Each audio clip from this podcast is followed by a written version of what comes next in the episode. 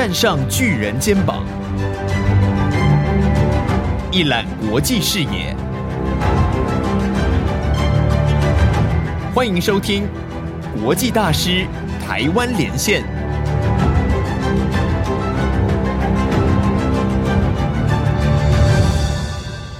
你好，欢迎收听《国际大师台湾连线》。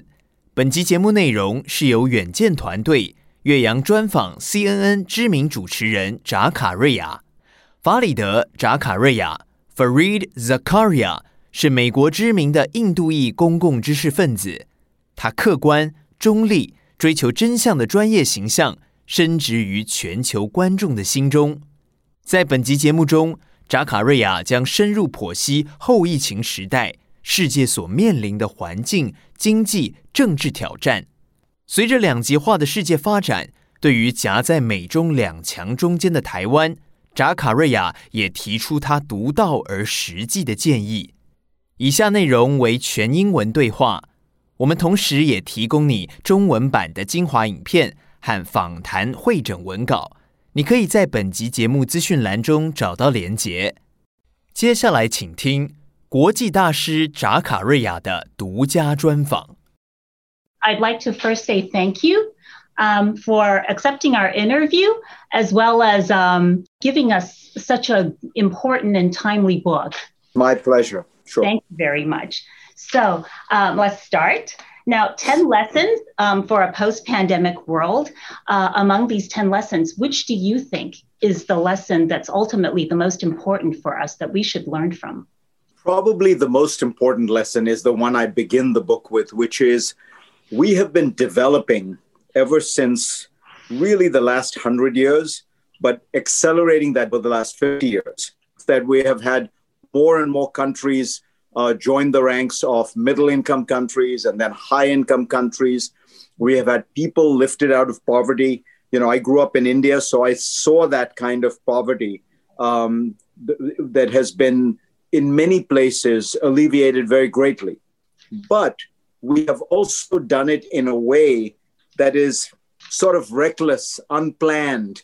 Um, you know, it, we have not we have not spent a lot of time thinking about the consequences of this kind of rampant, uh, reckless, unplanned development. And the result is nature is now fighting back. Nature is fighting back. You know, with climate change and the rise of the number of hurricanes, the number of forest fires in the United States uh, in 2020, we saw 5 million acres of land burned to the ground. That is the equivalent of the entire state of Massachusetts burned to the ground. In Australia, I think they have seen 10 times that much land burned to the ground. Um, you, of course, have the rise of a number of these viruses over the last 20 years. As you know, um, you have you know, AIDS, Ebola, H1N1, swine flu, SARS, and now this one. Um, I think that in, in a sense, this is nature's way of telling us you cannot keep going like this. You know, why are so many of these viruses are happening? Because we are destroying the natural habitat. They, the viruses that bats, for you know complicated reasons, have many viruses in them, and those viruses hop from the bat to the chicken or to the pig or to the pangolin, and then from the from those animals to human beings. If you look at the way we do factory farming, this is becoming a big issue uh, in the United States, but it's as, as much a problem in places like Taiwan and, and China. Those animals are being selected genetically to be exactly the same. So with the chickens, you want big, big breasts.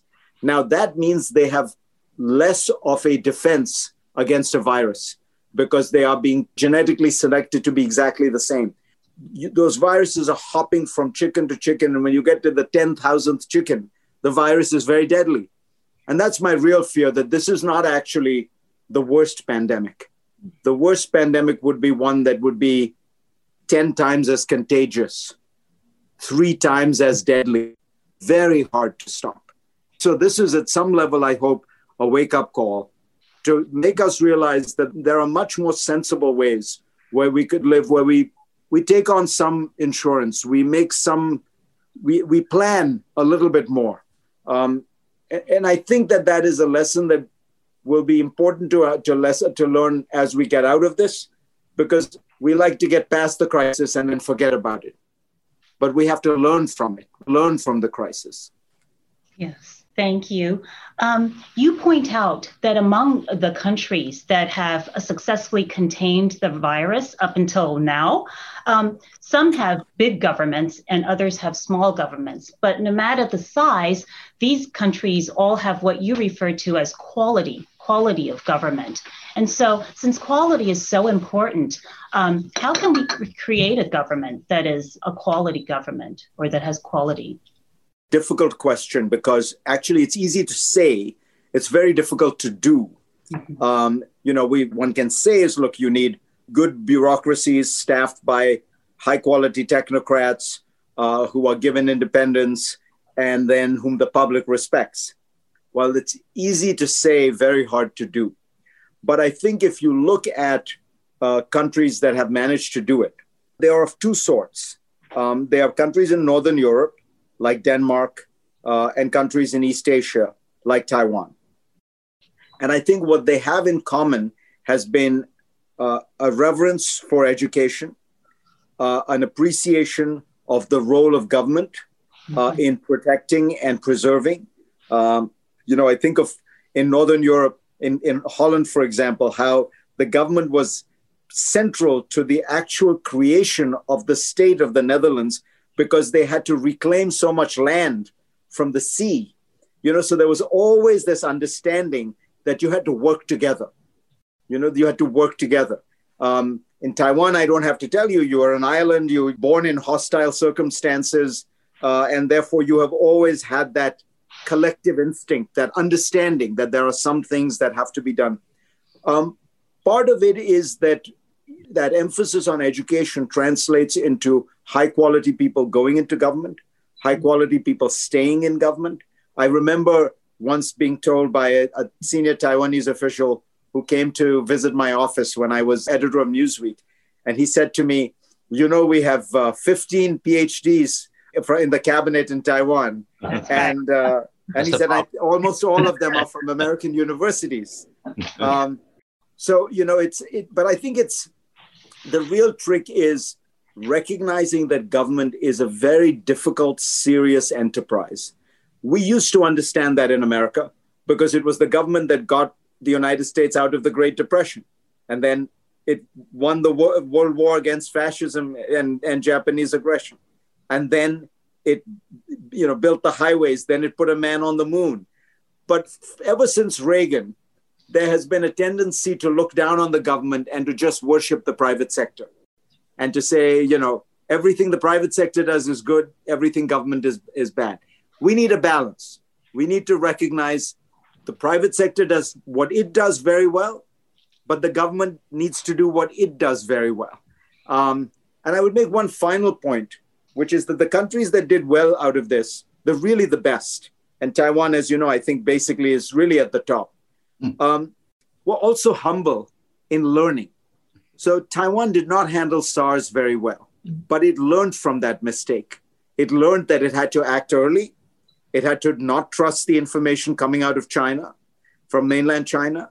It had to um, Im- implement bans and it had to centralize control so that it could make decisions very quickly. Now, all those decisions ended up helping it enormously in this case. I think that we, those of us who didn't do so well, uh, and I think broadly speaking, the United States, Britain, those countries need to, you know, this happens. Uh, no one is perfect, but the key is can you, everyone makes mistakes. The smart people learn from those mistakes, and the smart countries learn from those mistakes. They were humble enough to say, you know, the question I say, Bill Gates says that all the time he was running Microsoft, he would ask himself two questions every time he confronted a problem Who is doing this better? And what can I learn from them? And if you have that attitude, you're likely to succeed. Thank you so much. You know, uh, not only now, but numerous times in your book, of course, you mentioned Taiwan's mm-hmm. model of battling the pandemic. And so uh, we're very proud of it. And thank you very much for acknowledging it. Um, however, you know, you also imply that the Danes are a model that, um, you know, the US should learn from. So uh, could you give Taiwan some suggestions as to where there might be space for improvement for us? Sure. So, you know, Taiwan is actually, as you know, part of this the success that is, you know, really dazzling is that you have achieved the success in the pandemic, even though you do not have a very large government and you do not spend a lot on, on healthcare. You achieve extraordinary results with healthcare with spending that is as a percentage of GDP, one third of what the United States spends. Taiwan is one of the lowest expenditures on healthcare. Part of that is you really work your doctors very hard, uh, maybe too hard. Yeah. And maybe that is not sustainable in the future. Mm-hmm. But it's also a very, a very good, elegantly designed system. Uh, you know, single government payer, multiple private providers, good standards, all that. I think the fundamental things Taiwan can learn from the Danes uh, and from that model uh, is going to be very important because you are going to transition to a larger um, welfare state. It is an inevitable part of development of societies that you will want to be, you know, more generous towards people less fortunate, to take care of problems that maybe you didn't think were urgent problems at that moment, uh, I give you an example in education. You know, in one of the reasons education costs so much in, in America is, and this is an area where public education in America works very well, is there is a, a lot of expenditure on children with special needs, children who have developmental disabilities or physical disabilities. And that costs a lot of money because you are sometimes having to provide an extra teacher for just those one or two children, you know, and things like that. So Taiwan inevitably is going to have uh, a, a, some kind of more um, generous system. The trick is how do you maintain your dynamism and still do that?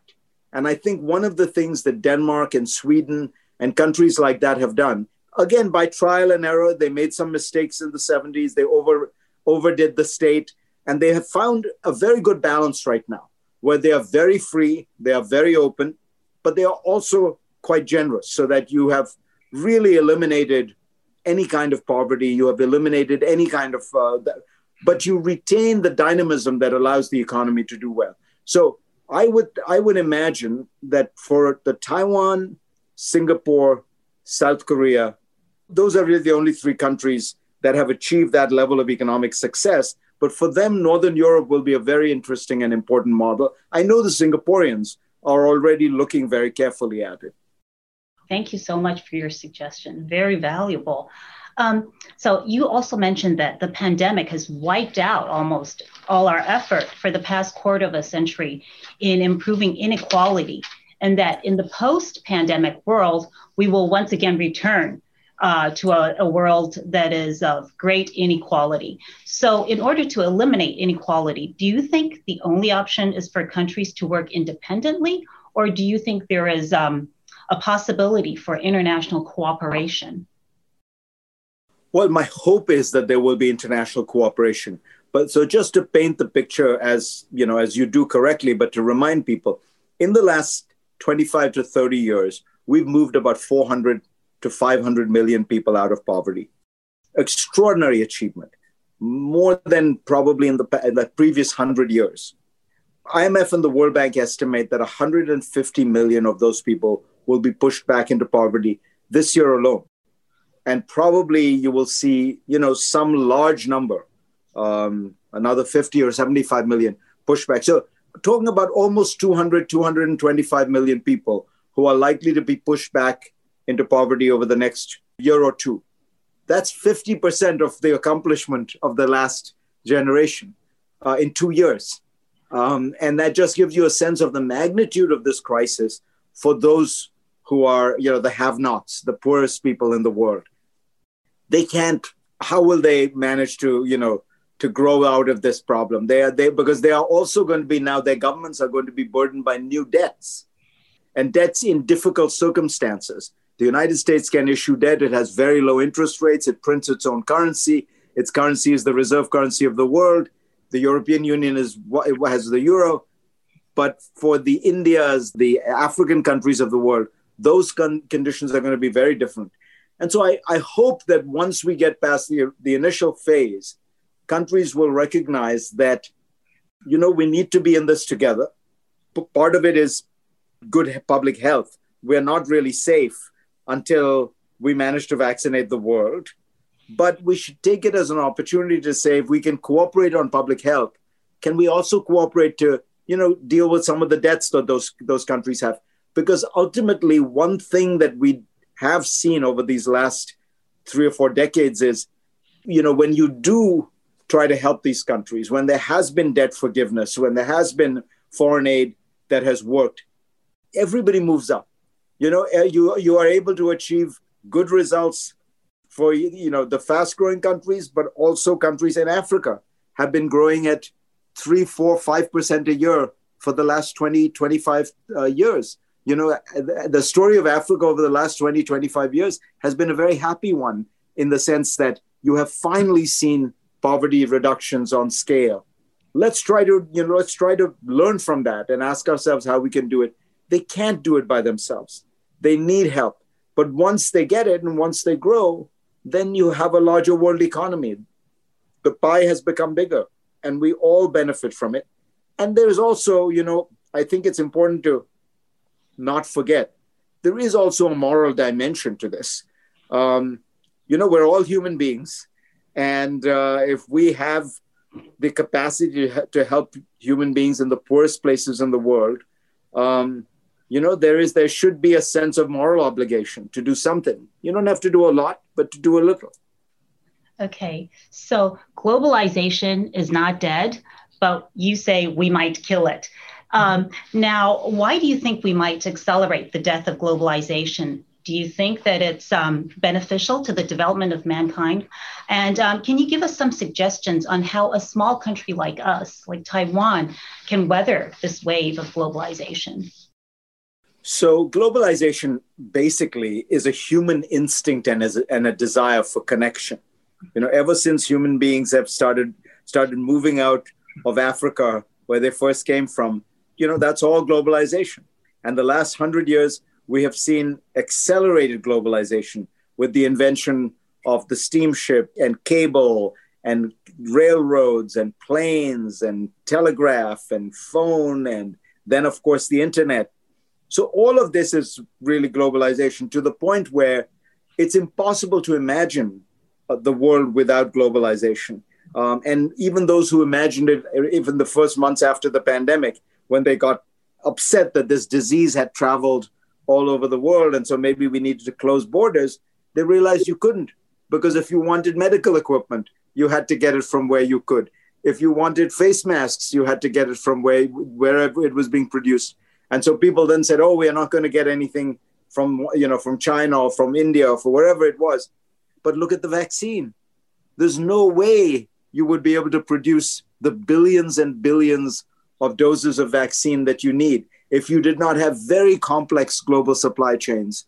Um, you know, and, and some of it does end up getting concentrated in one country. 60% of the world's pharmaceuticals are now made in, in India. So there is just a reality here that we will all be living with, no matter whether we want to, to get rid of it. You know, I say in the book, at the height of the Cold War, the United States and the Soviet Union did $2 billion of trade a year. The United States and, and China do $2 billion of trade every day. And that gives you a sense of the magnitude of the shift. Now, the problem, as you well know, is that globalization has not benefited as much certain groups of people in the Western world, um, basically low low skilled uh, and less educated workers who have tended to work with their hands and worked in areas uh, like manufacturing, which have been easy to outsource. And that has become a huge political problem, not just in America. It's part of the reason for Brexit. It's part of the reason why you've seen riots in France and in the rise of a far right in Germany so much of it is propelled by concerns about trade and immigration and you know this idea of an open world that these people want to close down so there is a real struggle um, and it is happening at the same time that you are seeing another very powerful movement uh, in the in the on the global scene which is the rise of china. And so you take those two phenomena right which is the populism in the in, in the western world which says close things down, and the rise of China And then you have an easy way to understand how you are going to end up with a much more hostile set of relations between the two richest countries in the world, the two most powerful countries in the world. And as you say, Taiwan is right in the middle of this um, because of your unique relationship, shall we say, between you know with China and the United States. And so, um, the advice I would give is just be very careful and strategic about how you navigate these waters. Yeah. I think that the you know the most important thing for you to do is to is to focus on the welfare of your people to make sure that you are thinking about that more than symbolism and slogans and gestures. You have an actual country that you have built and you have created this extraordinary uh, miracle as i say.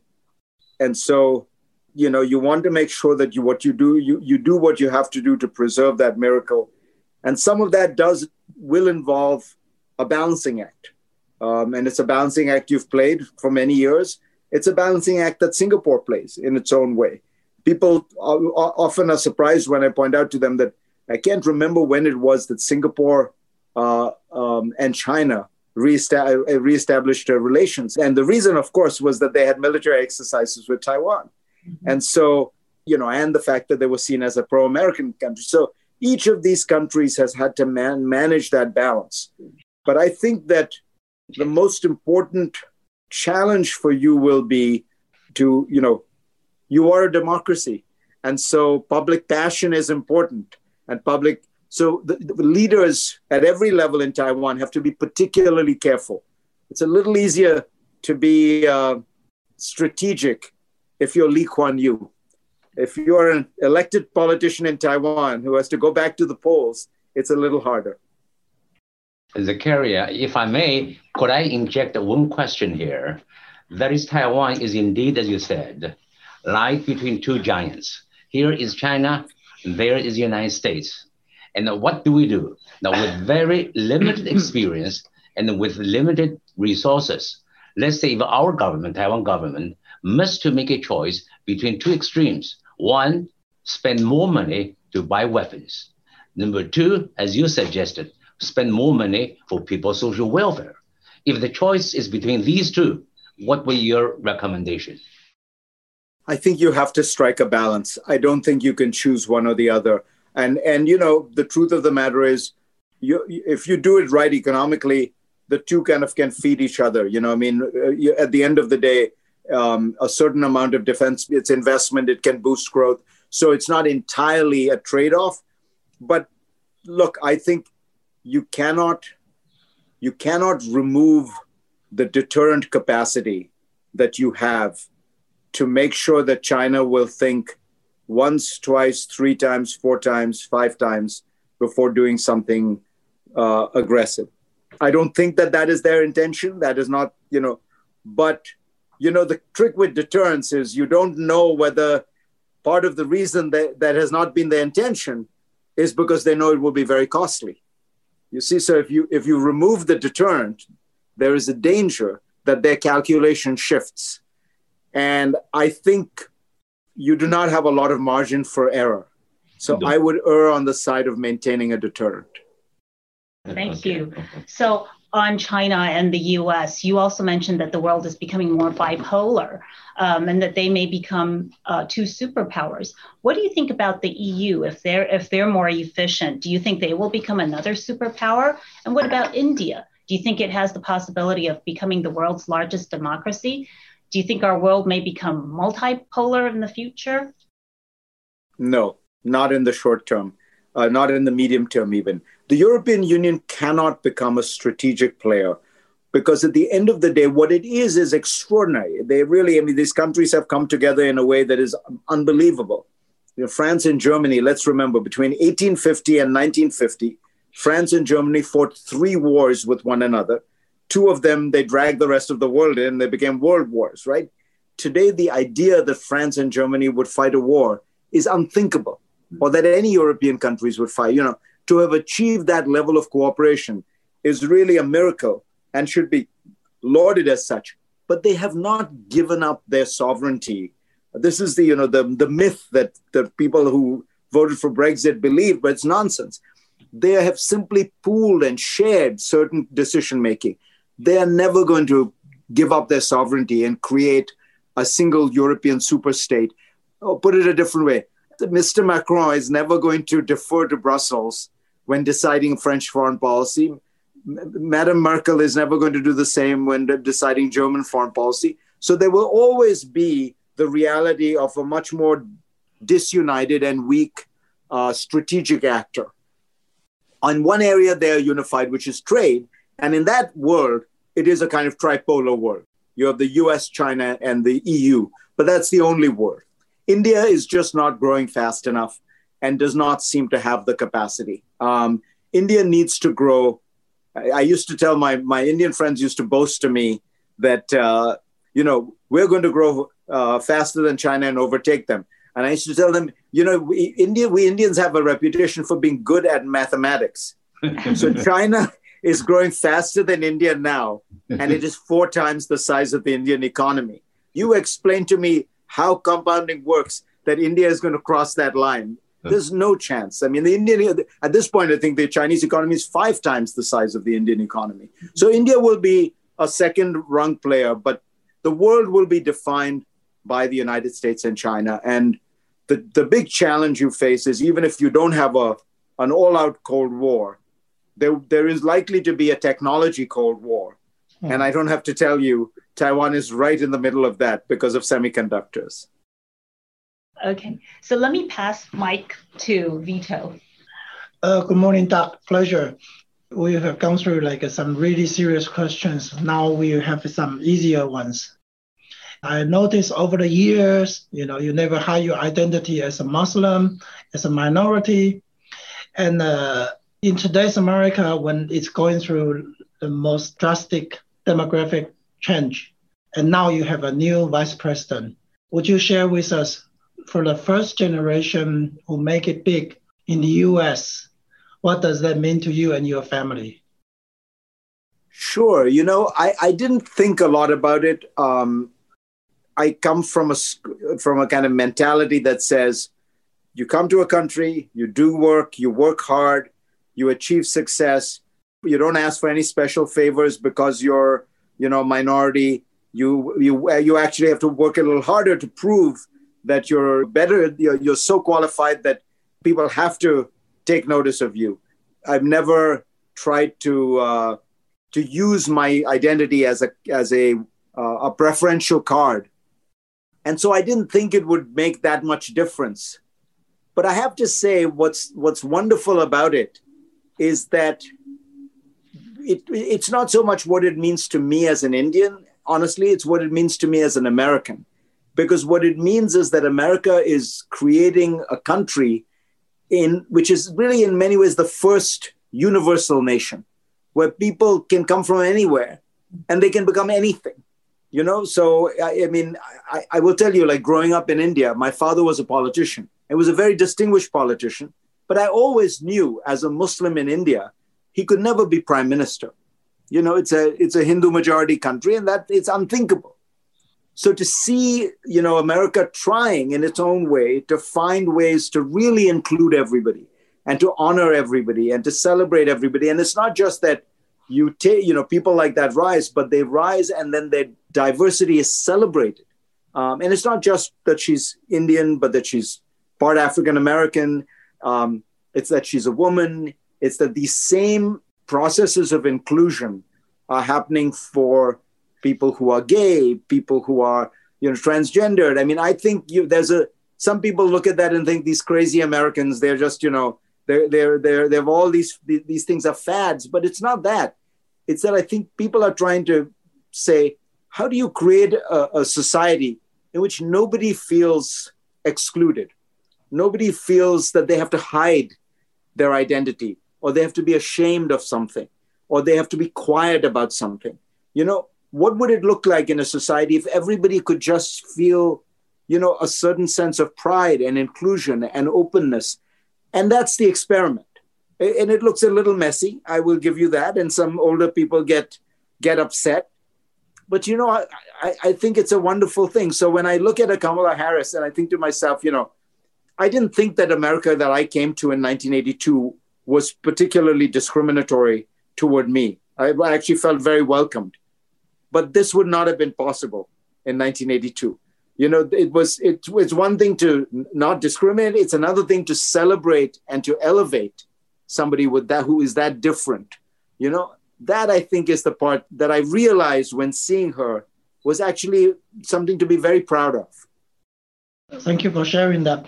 You were mentioning when we talk about to build a quality government, you mentioned like a get talents to go to, to work for the government and get them to stay in the government. The same challenge for Biden to reverse uh, some of the policy for the past four years is to get people, the talents, to keep on going to the US. So we have already seen some changes since he took office. And what more do you expect to see in the near future? Well, I hope he takes a much more serious look at this and a much more detailed look, which I think he will, because um, Trump did many, many, many things to try and discourage immigration to America. I think that if you add them all up, there may be actually as many as a thousand different policies that he changed at every level. You know, everything as simple as to apply for a certain kind of visa, it used to cost the filing application was $15. Now it's $250. So, you know, there all these ways of discouraging people, making it hard, putting more tests, putting more hoops. So I think it's very important that all of that get reversed. Because, look, at the end of the day, what is America's greatest competitive advantage in this new world we're all going into? Um, it used to be that the Americans had the most open economy, the best capitalist system. The truth is, the natives have gotten very good at capitalism, right? The Asians have gotten very good at capitalism. Taiwan, China, South Korea, Singapore. I mean, there are all kinds of even even in India. You talk to Indian businessmen; they're fantastic capitalists. So that's not going to be the great competitive advantage. Well, then we have a financial system. Yeah, it's good, but you know the Europeans are developing a good one. China is slowly developing a good one. There are other good ones like Australia, you know. Um, then you say education. Yeah, but again, you know, new universities are coming up everywhere. Then they're all better and better. So, what is the one thing America has that nobody else has? America still has this ability to bring people from all over the world and really make them feel at home. You know, to really feel like you're not an outsider because America is a country where everyone is an outsider. Everybody came from somewhere. There, there is no, you know, other than the Native Americans, there are no original Americans. And so the vast majority of people all come from, and, and I remember Ronald Reagan had a great line. He said, In this country, nobody cares about your origin, they care about your destination. Mm-hmm. They don't care about where you came from, they care about where you're going. Mm-hmm. And I think that sense of you know, being able to build this universal nation. That's the that's the great comparative advantage America has. I mean, that's the you know, we're not going to be able to to do better. I mean, you know, I, when I look forward and I say to myself, what's the one thing China cannot do that America can do? That's it. Mm-hmm. The Chinese can build computers as you know, good. They can do artificial intelligence. They can do machine computing, all quantum computing, all that, but they can't do this. Thank you. Um, you were talking about the past few decades. One of the greatest achievements that we've made is to erase poverty. And I know in the, in this area, like the, the biggest contributor has been China. It's been very successful. Uh, when comparing the strengths of these two nations, uh, we are sort of like uh, touching the surface. Uh, so what will you say, like uh, how China should revise its policy to build its strengths. Right. I think China has is managing its its economy, broadly speaking, very intelligently. I think that there have been some areas where there have been reversals on the reform policy in the last few years mm-hmm. under Xi Jinping.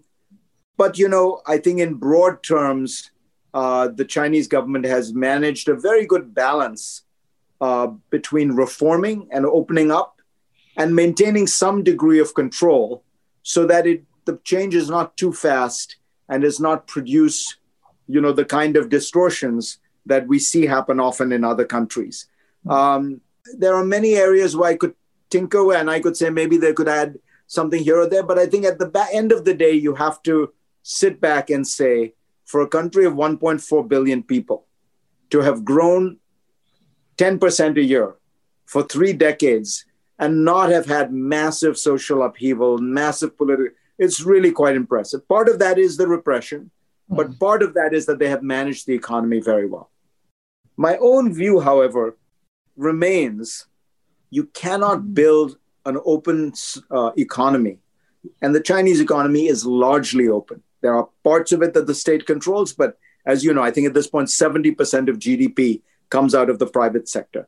You cannot build a, an economy that is open, a society that is increasingly given a lot of in, uh, freedom to move, to change jobs, to travel, uh, and maintain a closed Leninist political system. Hmm. I don't think that that can work in the long run. And I, I know that people say, oh, everyone thought China will, will change, and it turned out to be wrong. It's true, but we haven't seen the end of this movie yet. And when I think about it, and I, I say to myself, you know, people say, oh, it's Confucian society, it's very different. I say, well, look at the two Confucian societies where they have continued to grow and build a middle class and build a, and that is, of course, Hong Kong and Taiwan. And in both those places, people seem to demand and then to protect very fiercely some degree of individual liberty, some degree of participation. So I think that that's the, the big challenge China has. When I look at China and India, I often say, think to myself, China has solved all the, the little problems of how to create special export zones, how to encourage manufacturing, how to innovate in the tech sector, how to allow uh, you know the internet to be very dynamic and productive. The Indians have they're bad at all those little questions. All their regulations are worse. All of them are suboptimal. But they've solved one big problem, which is what will the political system of India look like 50 years from now? Exactly the same as it looks now. They have built a durable political system that can ride the wave of economic growth, of economic downturns, of ups and downs, you know, because that is what democracy is. It's not that it's the most resilient system. It's the most shock-proof system. And China has not solved that big problem. You know, um, what happens after Xi Jinping? Nobody knows, right? And that's uh, that is inherently a fragility um, right now the scenario we're having is like uh, people are wondering like uh, between the, the, relationship between China and U.S. People are wondering like uh, what happens after Trump. Uh, so what's your take? Uh, how should the two big power resume dialogue? Can you picture a scenario for us? Look, I think that Trump Trump in in some ways was his own accelerator. He accelerated trends that were already happening um, and he was more blunt and brutal about it. But there was a gathering consensus in America that you needed a different policy toward China and it needed to be a tougher policy. Mm-hmm. And some of that is because of the changes that took place in China. I don't think people recognize enough that we are really dealing with a different China today.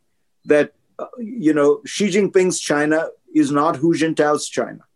Uh, Xi has really I mean, there was a very good book called The Third Revolution, which describes the three the changes in China. Mao's revolution, creating one political system and, and policies, uh, Deng, Deng Xiaoping's revolution, and now Xi Jinping's revolution.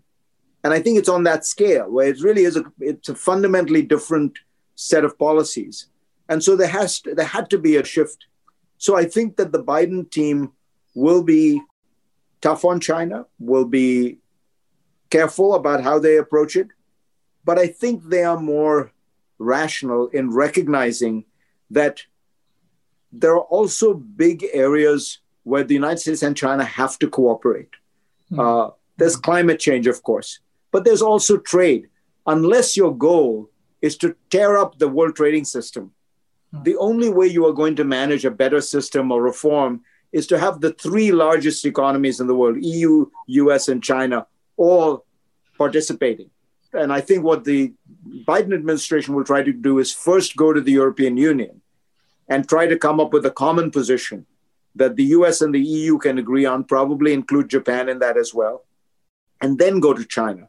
And that, that is a, a smarter and more sensible way to approach it. But you can't do it without China. You know, there is no way to create and sustain an open world economy without having China have a very important seat at the table. So I think they recognize that. Uh, the danger here is that there's so much domestic, there's so much hostility and mistrust on both sides, and there's so much political. The political dynamic is to be tough. You know, nobody is going to be rewarded politically in America for cutting a deal with China. It's going to be for being tough, for standing up. You know, you have a little bit of that in Taiwan as well. But by the way, that's also true in China. You know, in in China, showing that you're tough against the Americans. You know, they don't have elections, but the Communist Party, as you know, is very, very attentive to public opinion. So the danger is that that political dynamic forces these countries to posture and to you know send signals and then you can have miscalculations you don't have to have an intentional crisis but a series of miscalculations so I worry about that. I think it's less likely under Biden again because he's rational. Uh, but there's a there's a tough political dynamic at work here, where in the domestic politics of both superpowers, let's call them that, uh, there is a strong incentive to be hostile and a weak incentive to cooperate. Thank you. One last question: As uh, one of the most influential figure in today's uh, US TV network. What do you plan to achieve with, uh, with your audience? What's the main message you plan to bring to your audience? So, for what I have tried to do is at a time when the media is becoming more and more about anger and emotion and and uh, I sometimes think of it as as as just noise. I am trying to provide intelligence reason, uh, facts. And I think that as the political atmosphere becomes more intense that way, uh, I have to continue to do what I do, which is to provide reason, facts, analysis. Because you know the, the most scary thing about where we are in America, and it's not just America, is we are entering a kind of post-truth world where there is no truth. There are no facts. There's just opinions. There's just noise. There's just everyone fighting with everyone. And that's not true. You know, there are actual facts. There is actual science. There is analysis that is rooted in facts. So I want to preserve this thing that I've built, which I think is, is even more precious now than ever before, because, you know, we are, we are moving into a world, not just in America, where people can believe anything and there are ways to make them believe whatever they want. You can cut it you can do fake deep fake videos and you can provide crazy you know. So there have to be some people who are holding the line and maintaining standards. So i feel like my job is more important than it's ever been